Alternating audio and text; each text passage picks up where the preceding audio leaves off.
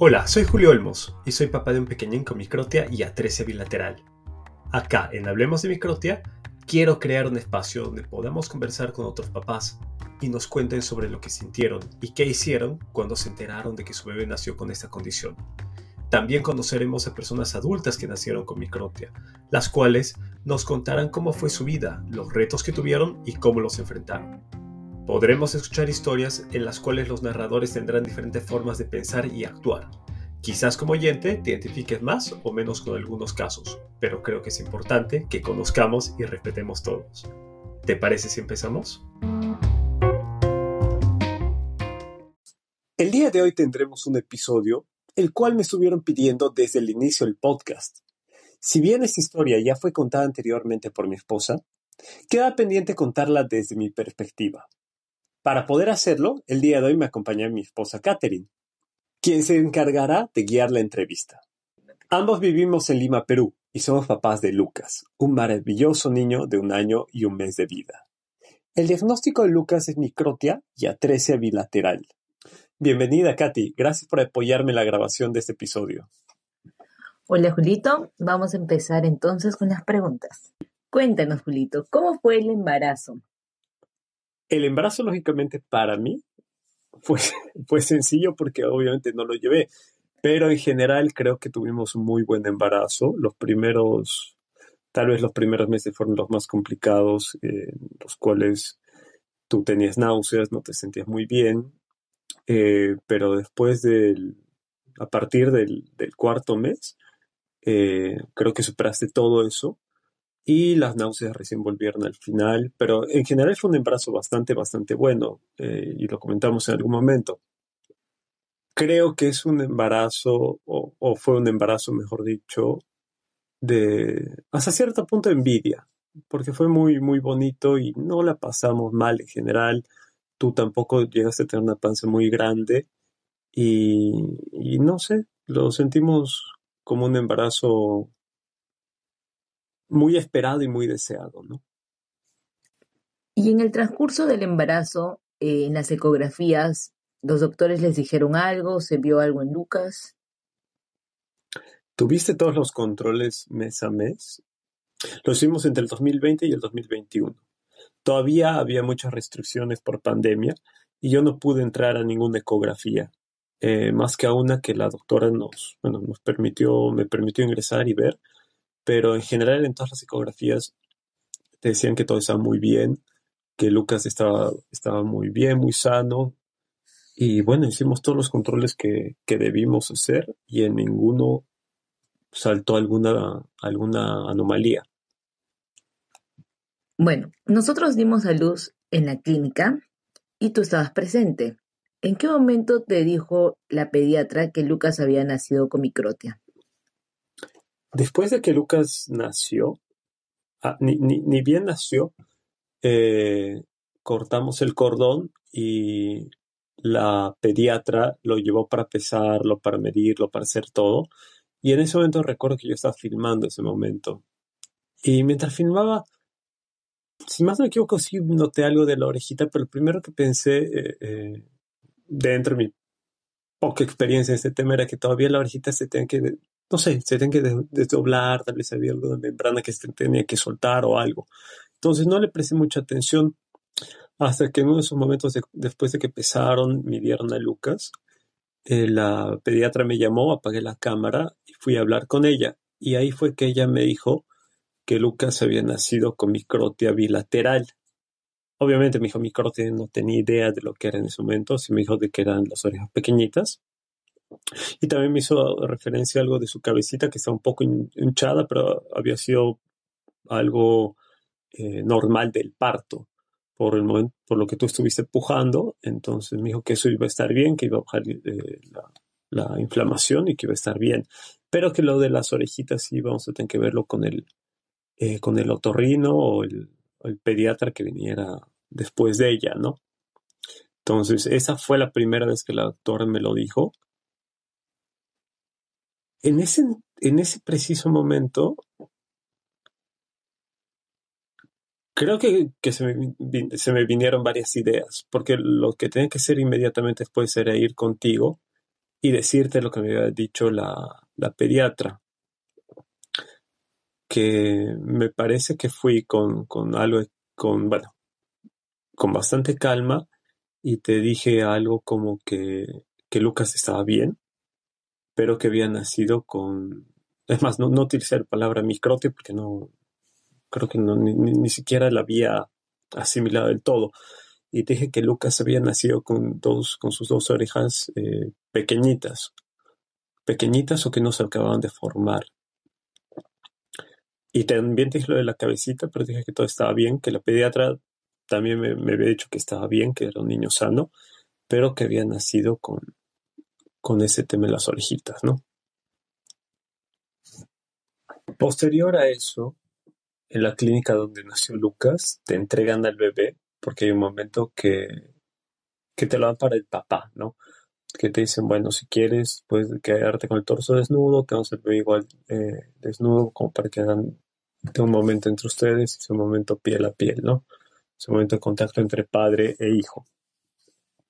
Entonces fue en ese momento cuando me lo entregaron que yo estaba con Lucas y ahí fue, me parece que uno de los momentos donde se me vinieron miles de ideas a la cabeza, miles de pensamientos de los cuales pues no, no es que esté, no, no es que hayan sido pensamientos felices ni mucho menos, y ahí como que en esos momentos fue que yo, yo solito me atormenté o me puse a pensar en varias cosas. Pero también la tenía clara que esos pensamientos no podían, no podían persistir. O sea, al fin y al cabo Lucas había nacido sano. Y, y, yo tenía como que una responsabilidad con Lucas y también con, contigo, que era apoyarlos. Tú acabas de dar a luz y van a ser momentos complicados para ti, eh, hormonalmente, emocionalmente, no solo por la microteluca, sino por, por, algo propio del parto. Entonces, creo que mi luto, mi luto de la microtia, fue durante ese momento, lo viví durante ese momento y, lo, lo sufrí ahí, ¿no? Luego de eso, tengo entendido que eh, fuimos al cuarto, a la habitación donde íbamos a estar en sala de recuperación. ¿En qué momento empezaste a averiguar más sobre la microtia? Ya fue ahí en el cuarto, si, más no me equivoco, fue cuando fuimos al cuarto, me puse a leer varias cosas. Lo que yo tenía muy claro después de todo lo que está leyendo eran dos cosas. La primera es que Lucas estaba bien, era un niño sano sí había una pequeña posibilidad de que había que hacer otros estudios, otras cosas, pero la verdad por mi cabeza nunca pasó de que él pudiera tener algo más. Entonces creo que eso hasta cierto punto me tranquilizaba. Y lo segundo era que, que siempre quise creer que Lucas oía. ¿A qué me refiero con esto? Que Lucas sí tenía el oído interno en buen estado. Entonces que solo iba a necesitar eh, algún dispositivo que le ayude a escuchar. Inclusive, como Lucas tiene dos grados diferentes de microtia, una orejita de Lucas está prácticamente completa, solo que se ve que el canal está cerrado. Una de mis esperanzas, recuerdo, era que ese oído, esa orejita, si, estuviera funcionando bien. O sea, si pudiera oír por esa orejita. Por la otra, pues era claro que no. Pero por esa, a pesar de que se veía el conducto cerrado, sí tengo una esperanza que Lucas pudiera oír. Entonces, eh, bueno, ahí en el cuarto empecé a averiguar, eh, despejé algunas dudas y bueno, todo lo que iba averiguando también te lo, te lo comentaba. ¿Hubo algún doctor que te haya dado alguna información respecto a la microtia? Uno de los pediatras que, era como que el pediatra, el pediatra que está de turno ahí en la clínica, lo que nos dijo básicamente era que por la microtia había que hacer otros estudios para, para eh, descartar cualquier otro, cualquier otro posible problema que tuviera. ¿Por qué? Porque la microtia, especialmente cuando es bilateral, según lo que nos dijeron, podría venir con eh, problemas renales o problemas del corazón. Entonces a Lucas le hicieron una ecografía abdominal, le revisaron los órganos, eh, eso fue mientras estuvimos en la clínica. y le dijeron que estaba bien. Luego, posterior a eso, después de que salimos de la clínica, igual le vimos el corazón. En el caso de Lucas, sí tenía como que un pequeño soplo eh, entre los ventrículos, y, pero no, era propio del microtio. Nos dijo en ese entonces la doctora que lo vio que era algo relativamente normal, que muchos niños nacían con esa pequeña abertura, la Lucas era muy pequeña, y que se esperaba que esa, esa pequeña abertura con los meses se fuera cerrando.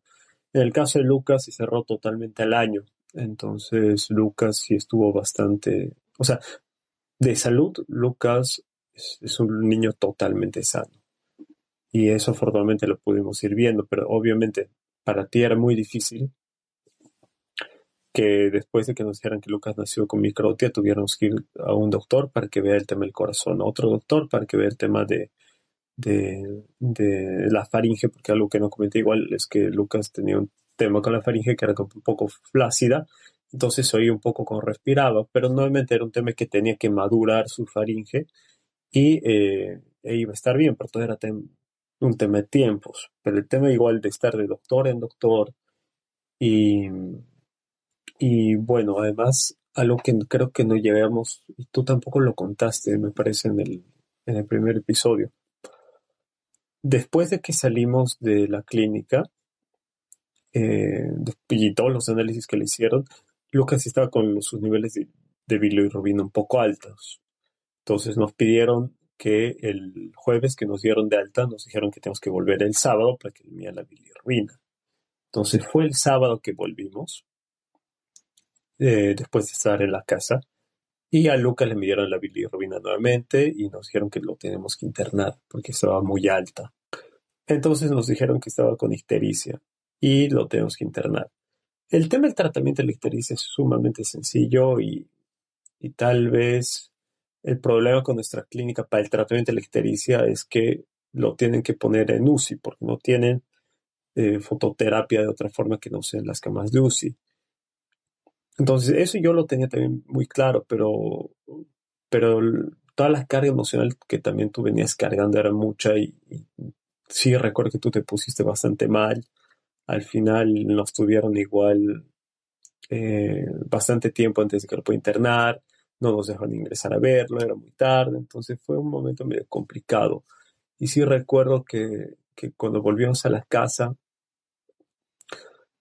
eh, sin Lucas, lógicamente, estamos volviendo a la casa para, para poder eh, extraerte leche que le puedes llevar cada tres horas que tuvimos que hacerle esa noche. Fue un camino muy, muy feo y muy, muy cargado de emociones, porque ahí fue creo que el momento que yo me derrumbé y en verdad eh, sí derramé eh, varias lágrimas en el auto. No necesariamente por la microtia en sí, sino por el, toda la carga emocional que teníamos. Desde lo de la microtia, desde volver eh, de la clínica a tu casa sin tu bebé y llegar a la casa. Entonces fueron momentos muy, muy feos eh, que, que, nos tocó vivir en, en los primeros días de Lucas. Y ya cuando llegamos a la casa, sí recuerdo que fui y me metí a la cama. Y ahí fue cuando tú te pusiste el equipo al hombro y en verdad ahí, ahí tú nos animaste a las dos. Tú te, me acuerdo que estás con tu mamá y, tu hermana, te empezaste a extraer leche y, y sí llevamos leche cada tres horas. Menos, mm, me parece que hubo un último turno que no pudimos llevar leche porque ya no tenías. Entonces, eh, pero lo hicimos al resto del tiempo porque no queríamos que, que tome fórmula, queríamos que tome tu leche. lo logramos, ¿no? Y bueno, el día siguiente fuimos, afortunadamente Lucas reaccionó muy bien a la fototerapia. Entramos más o menos entre 10 y 11 de la mañana a verlo y nos dijeron que ya no lo podíamos llevar, que ya iba a estar de alta. Entonces, igual fue, fue mucha alegría, ¿no? Porque ya habíamos sido preparados para quedarnos buen tiempo en la clínica y que nos dijeran ya se pueden ir. Sí fue algo que, que nos alegró bastante. Con respecto al diagnóstico de Lucas, que es microtia bilateral, ¿conversaste con algún otorrino cuando estaban en la clínica? Sí, de hecho, eh, esto no lo conté, pero el otorrino fue el otorrinopediatra. Eh, el pediatra de turno nos dijo que normalmente cuando un niño nace se le hace una especie de despistaje auditivo, que en el caso de Lucas no lo iban a poder hacer porque porque tenía microtia. Y nos dijo que el otorrino tenía que venir a evaluarlo, que él iba a hacer un despistaje, él iba a ver. El otorrino me parece que fue el último día que estuvimos en la clínica, es decir, dos días después o tres días después de que Lucas nació, no recuerdo bien, y, eh, y lo evaluó. De hecho, lo que hace un momento te decía que tenía la esperanza que, que el oídito que está más formado pudiera oír. Inmediatamente lo vio. Fue, fue una evaluación bien sencilla, en realidad. Le puso su. Bueno, le vio los oídos, vio si el conducto está abierto y nos dijo que, que el diagnóstico sí era microtia bilateral, que no puede escuchar por ningún oído.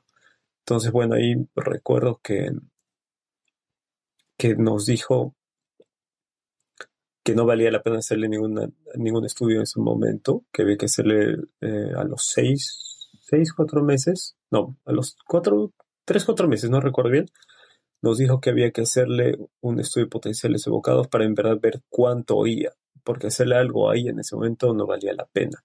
Entonces había que esperar un poco. Y nos habló un poco de, pero muy a la ligera, sobre las opciones que, que había en lo referente a dispositivos de conducción ósea, que creo que ahí sí hay una oportunidad mejor importante. Eh, me parece que el primer doctor que te dice que tu hijo tiene microtia, especialmente si es un otorrinopediatra, creo que debería estar más al tanto de los dispositivos y hacerte tal vez el contacto, porque lo que él nos dijo fue algo muy, muy vago. Nos dijo que había tres marcas de dispositivos, nos dijo que según él rondaban un, un cierto precio. Entonces la información ahí fue muy vaga, que creo que ahí ese otorrino tendré, tiene una oportunidad de mejora en el caso de diagnósticos de microtia. Porque al final, cuando ya te diagnostican algo, tú esperas que te digan, ok, tienes esto y estas son tus alternativas. No tienes esto y anda, averigua y busca por tu lado. Eh, no recuerdo, la verdad, si nos habló de, de, O sea, sí nos dijo que habían algunas operaciones estéticas, pero no recuerdo si entró en detalle, sinceramente. Y, y, eso, nos dijo nos vemos en tres meses, tres, cuatro meses y eso fue todo. No, no hubo mucho más. Todo lo demás que nos tocó averiguar ya fue por, por nuestro lado, que nos empezamos a sumergir eh, y empezamos a ver este, qué es lo que tenía Lucas y qué alternativas teníamos para Lucas. Después que nació Lucas, eh, ¿cuánto tiempo pasó para que tú empezaras a comunicarle y a contarle el diagnóstico a la familia y amigos cercanos? Yo recuerdo que fue ni bien nació Lucas. Es más, tengo ahorita un par de conversaciones que tuve. Eh, a ver, los primeros días no sabía o no recordaba ni siquiera qué es lo que tenía Lucas. O sea, la palabra microtia no se, no se quedaba grabada en mi cabeza. Pero sí recuerdo que tuve un par de conversaciones que les dije que Lucas nació bien, estaba sano, pero había nacido con las orejas pequeñas. recuerdo que esa conversación la tuve con mis papás, las tuve con un, con un, con un amigo y, algunos familiares más, con los que hablamos en esos días, en verdad, con los que hablábamos. Y les decía que igual el pediatra tenía que hacerle un análisis en un par de días para ver qué es lo que tenía o cuánto podía oír, mejor dicho, ¿no? Eh, y lo fui comentando así. Ahora, ya posterior a eso, que el otorrino nos dio el diagnóstico y todo, ya lo comentamos un poco más. No, no un poco más. Lo seguimos comentando, pero a diferencia de las primeras veces que comentamos, que era muy vago lo que decíamos, porque nosotros tampoco somos muy enterados de todo, eh, lo comentamos mejor. Inclusive recuerdo que entre todo lo que, lo que encontraba, encontré un video de del doctor Bonilla, me parece, en el cual explicaba qué es la microtia. Me, me gustó mucho cómo lo explicaba. Era un video en inglés que lo, lo, busqué y también hay en español. Que ese video fue el que agarré y dije, oye, o sea, yo no soy doctor, no soy experto, y tal vez si lo explico en ese entonces iba a complicarme las cosas. Entonces, ese video puntual recuerdo haberlo mandado a nuestros grupos de familia más cercana diciendo, bueno, o sea, queremos comentarles que esto es lo que tiene Lucas. Esto es lo que tiene Lucas, eh, Lucas está bien, está sano, pero que, queremos que que sepan qué tiene y las alternativas igual que tiene de acá en adelante. Entonces recuerdo que esa fue tal vez una, una buena opción para una comunicación clara y transparente. Cuando le comentabas a la familia sobre el diagnóstico de Lucas, en algún momento mencionaste de que si habían posibilidades de que Lucas use un vibrador óseo o que Lucas sea operado. Comentaste las opciones, las alternativas que habían. Eh, ¿Te informaste sobre eso? Sí.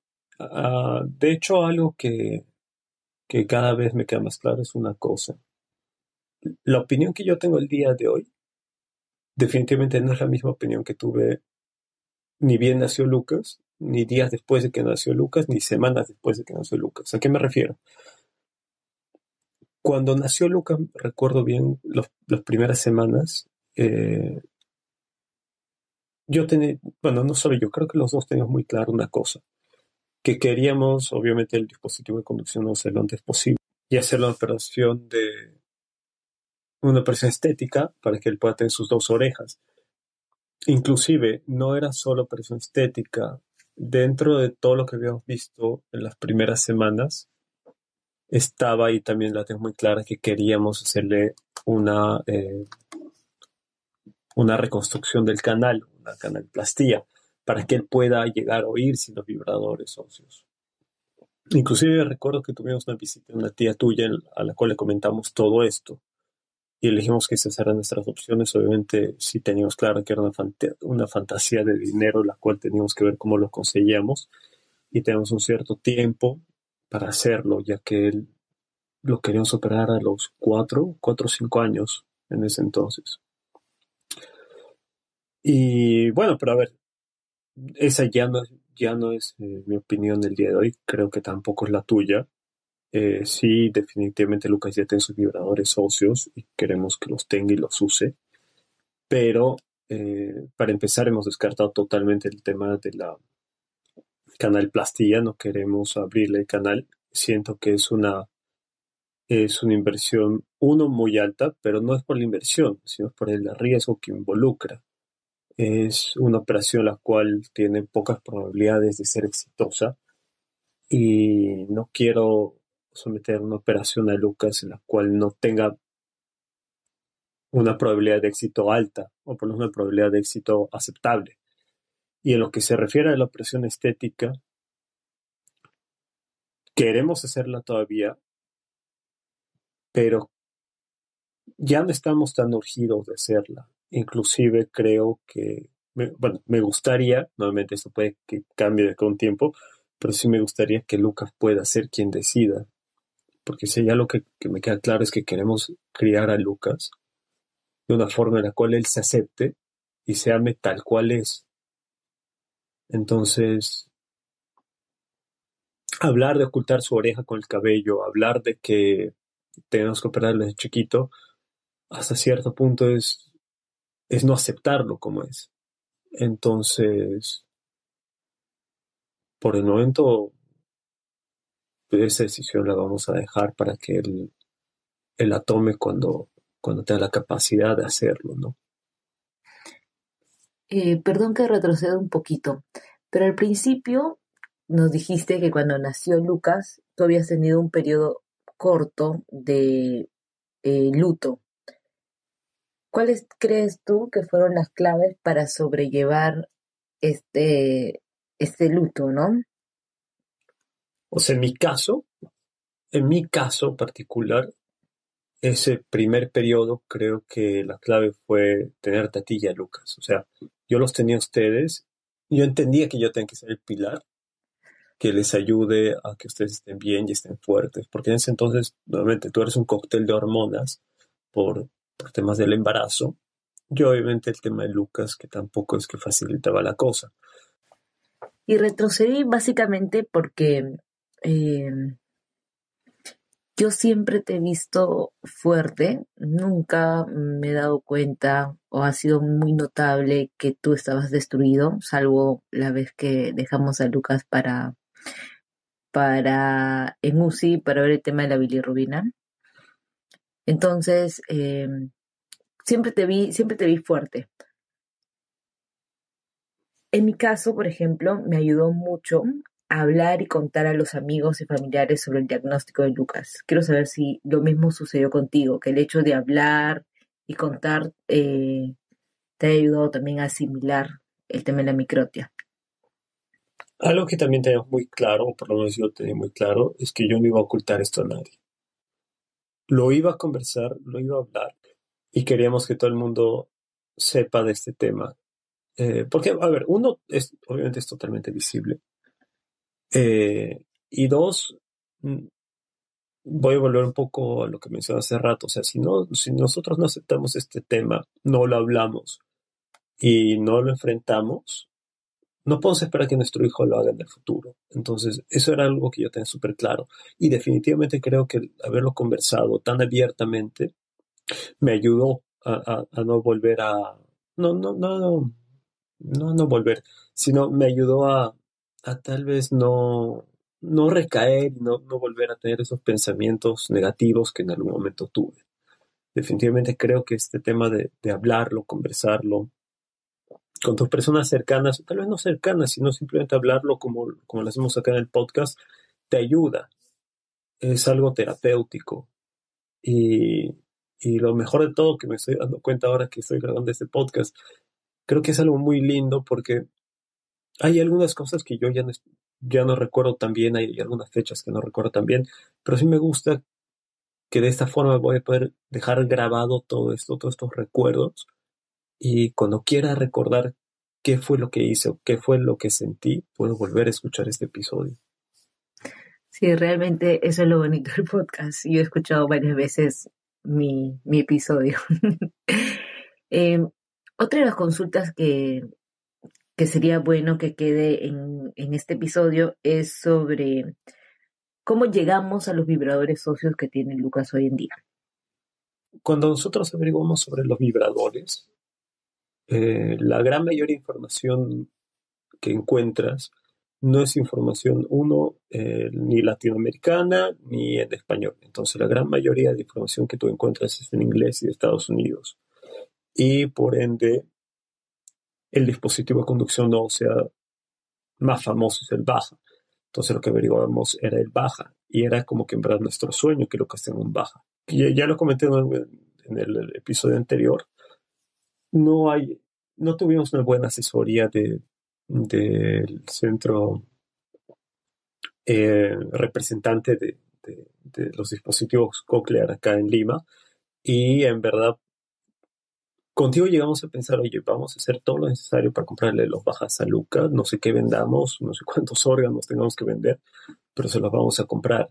Primera la experiencia fue tan mala, tan, tan mala, que ni siquiera llegamos a, a, que nos dé una cita. ¿Cuántos meses tenía Lucas cuando empezaste a buscar un dispositivo para él?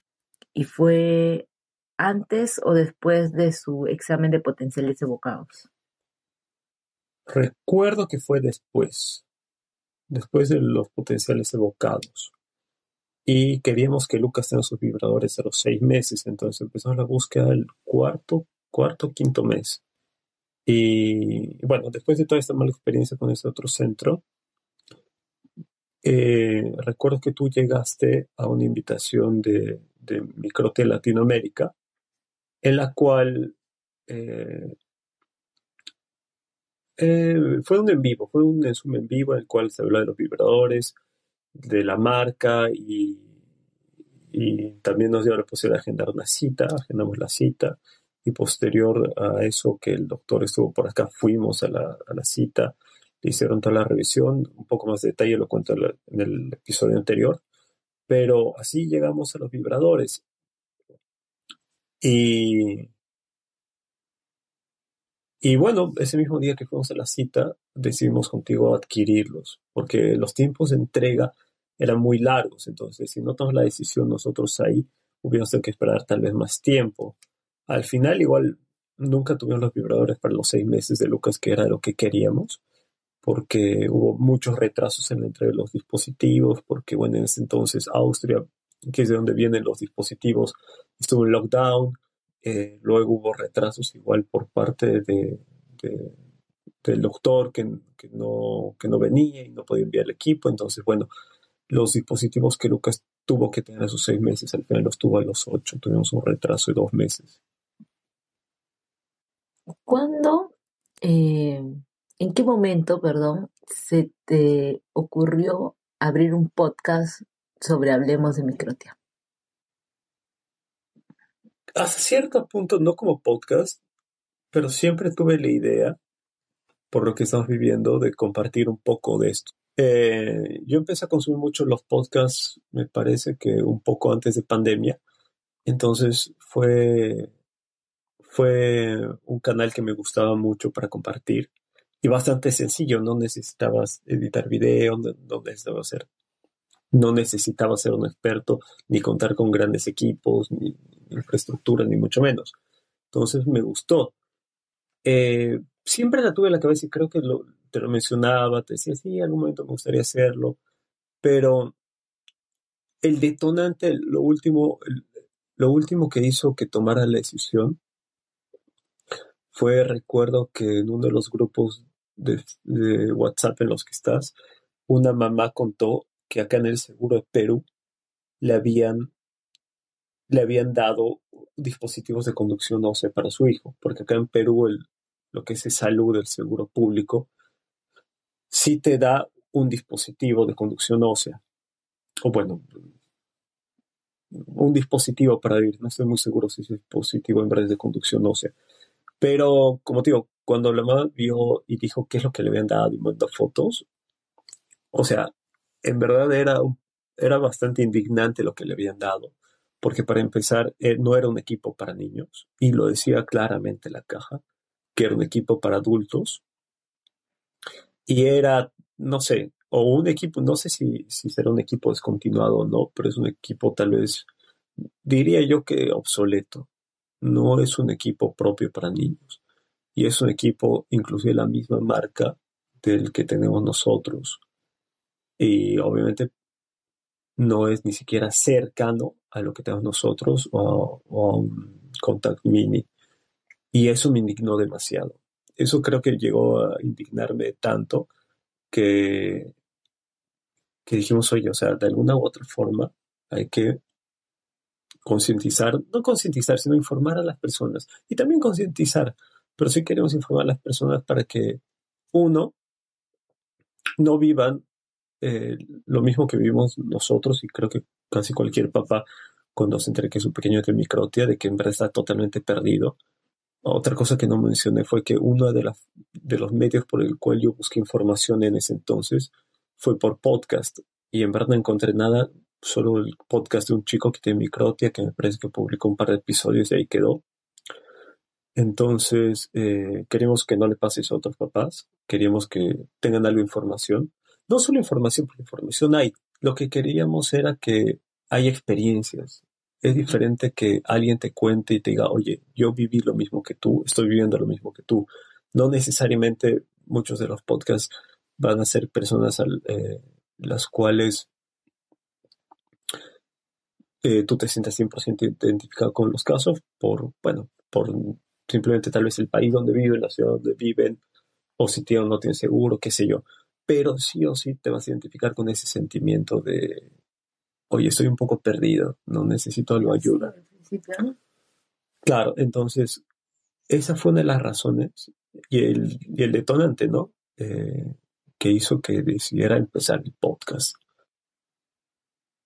Y algo que no te pregunté al principio, que es bastante importante, es el seguro. ¿El seguro médico te cubrió algo sobre la microtia? Nosotros tenemos un seguro particular y nosotros queríamos optar a una clínica que no estaba dentro del seguro. Entonces nosotros pagamos un adicional en nuestro seguro en el mes a mes.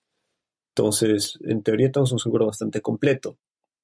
Y lo primero que hice, recuerdo cuando nació Lucas, una de las primeras cosas que hice es escribirle a, al asistente social de la empresa donde trabajo para que me ayude averiguando esto porque no quería ir directo al seguro, ya que pensaba que lo más probable era que iban a encontrar cualquier cosita para decirme que no.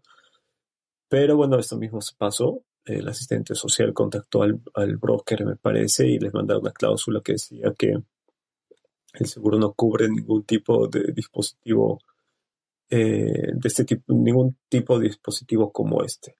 Y si hacía algo, eh, si hacía énfasis ahí en dispositivos cocleares, que no es el caso, no es un dispositivo coclear lo que necesitamos, pero bueno, también lo, lo mencionaba.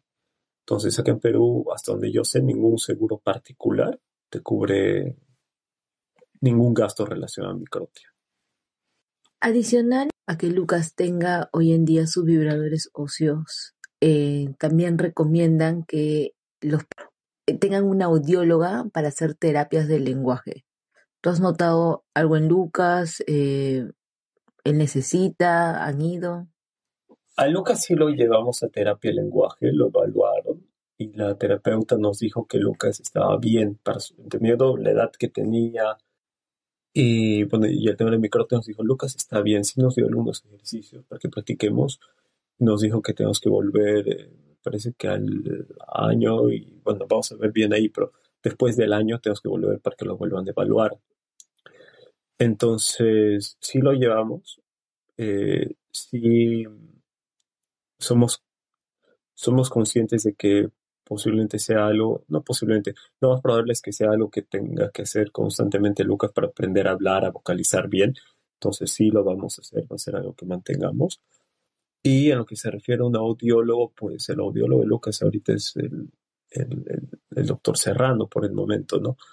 Eh, y, con él es con quien supongo que lo vas a llevar sus controles y demás, ¿no? Algo que no comentaste sobre los dispositivos, ¿cada cuánto tiempo hay que cambiarlo? Hasta donde sé, y todos los dispositivos tienen un tiempo de vida entre 4 y 5 años.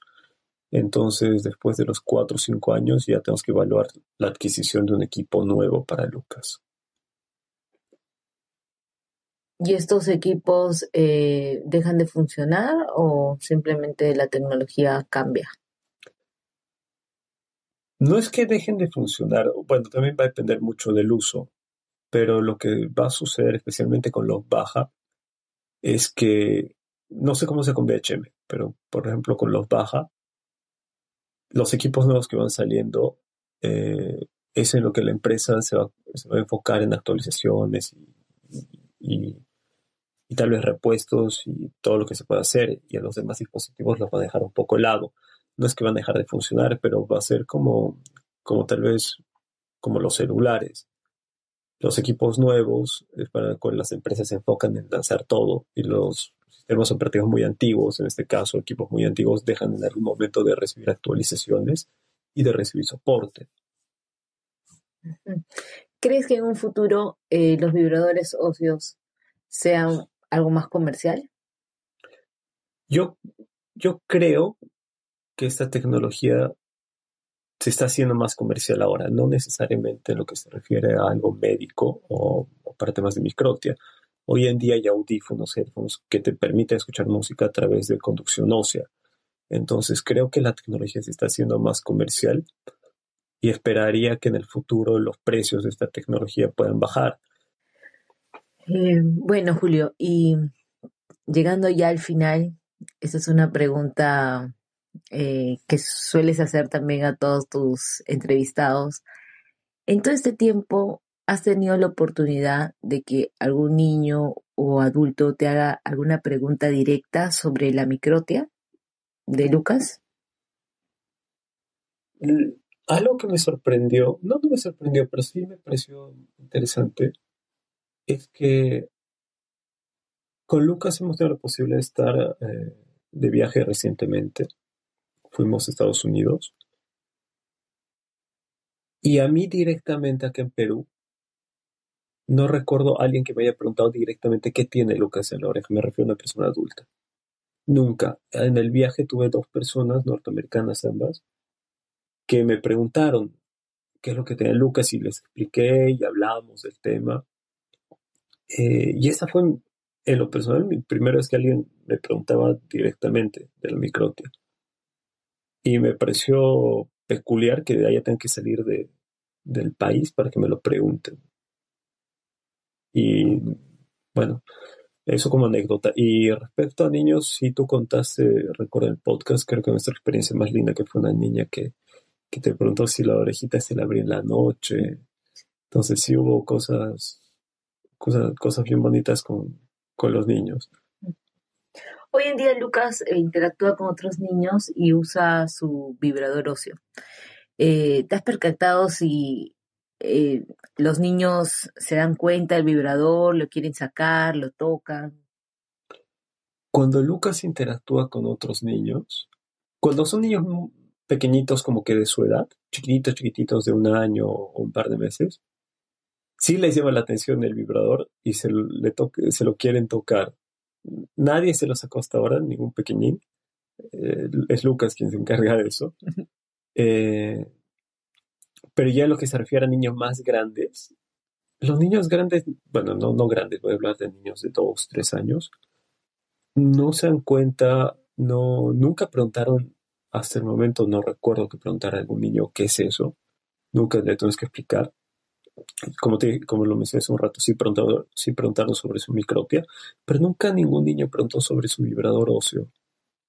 Entonces, no sé, supongo que es como que lo ven normal hasta cierto punto.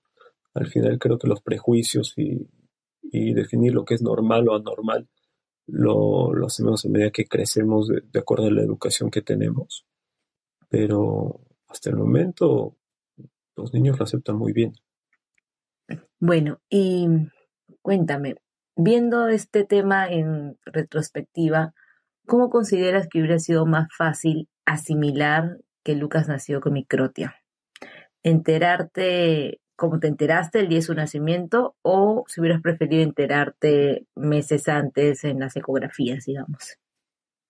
Definitivamente me quedo con la forma en que nos enteramos.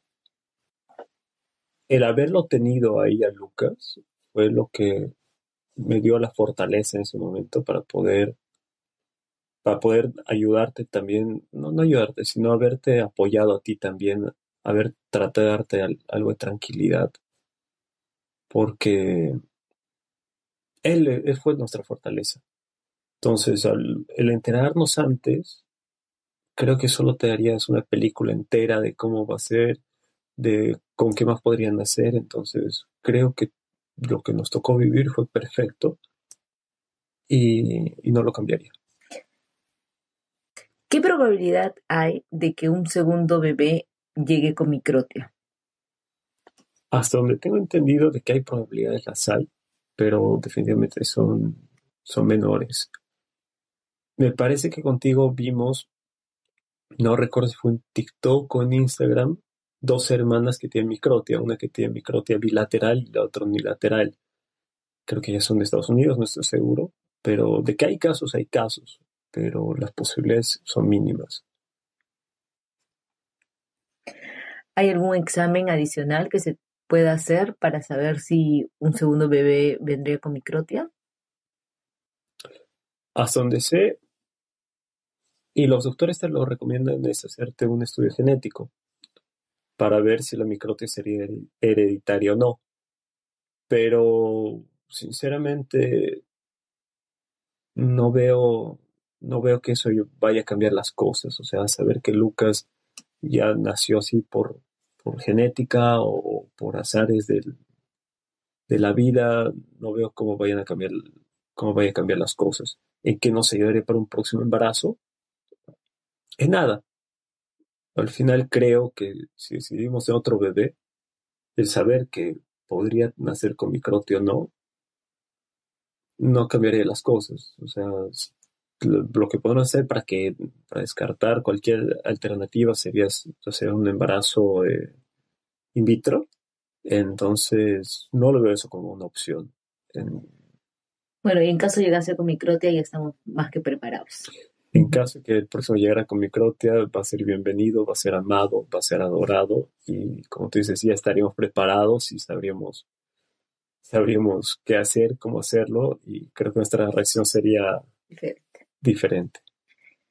Bueno, y como es obvio, este podcast lo va a escuchar Lucas en algún momento. ¿Qué mensaje te gustaría dejar a nuestro pequeño Lucas eh, para un futuro cuando él escuche este podcast?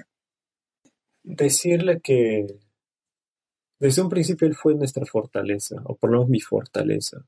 Él fue mi fortaleza y él siempre la va a ser. Y que lo amamos tal cual es. Y vamos a tratar de enseñarle que él también se ame tal cual es. Y esperemos que lo logre.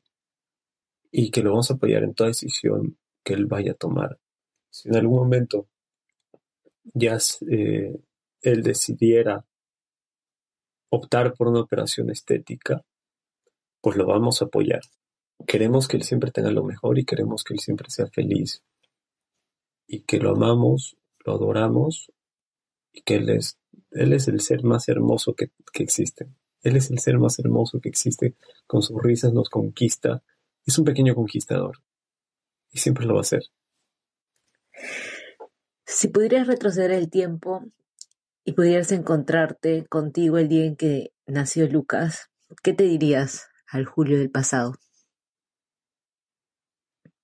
Le diría que tome las cosas con calma, que lo va a hacer bien, que no se preocupe, que sea el apoyo de, tanto tuyo como de Lucas, y que Lucas va a estar bien, que él es un niño perfecto, totalmente sano, va a necesitar un par de dispositivos para poder, para poder oír mejor, pero en general él va a estar bien, Gracias, Julito, por ser mi fortaleza siempre. Eh, quiero agradecerte por este episodio. Realmente es increíble lo, lo diferente que tú has visto todas las cosas desde que nació Lucas, ¿no? Todo realmente ha sido un gran apoyo para nosotros. Y, y ahora creo que con este podcast vas a ser eh, un gran apoyo para muchas familias que empiezan este camino de la microtia. Gracias por crear este espacio, por, porque esto ha sido tu iniciativa y sé que poco a poco vamos a conseguir más historias y vamos a poder llegar a muchas más personas. Algo que tal vez no sea muy notorio es el hecho de que este podcast no es solo un trabajo mío.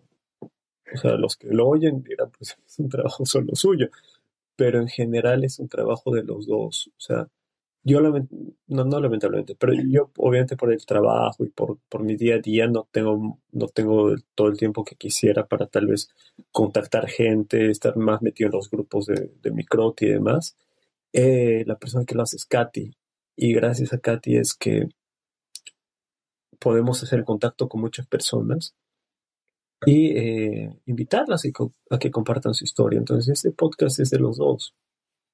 Yo te, yo te quiero agradecer a ti porque si no fuera por ti, en verdad, por más que yo quisiera, tal vez no podría tener este podcast. Así que este es un trabajo de equipo. Es un trabajo de equipo con cariño para todas las familias que empiezan a vivir esta etapa de sus vidas con la microtia y para todas aquellas personas que quieran enterarse más. Así es. En verdad esperamos que este podcast puede marcar la diferencia y ayudar a algunas personas. Sé que no, no, no, no es un podcast que vaya a ser masivo, que lo vayan a escuchar millones de personas, pero espero que las personas que les interese y escuchen el podcast les sea de mucha ayuda.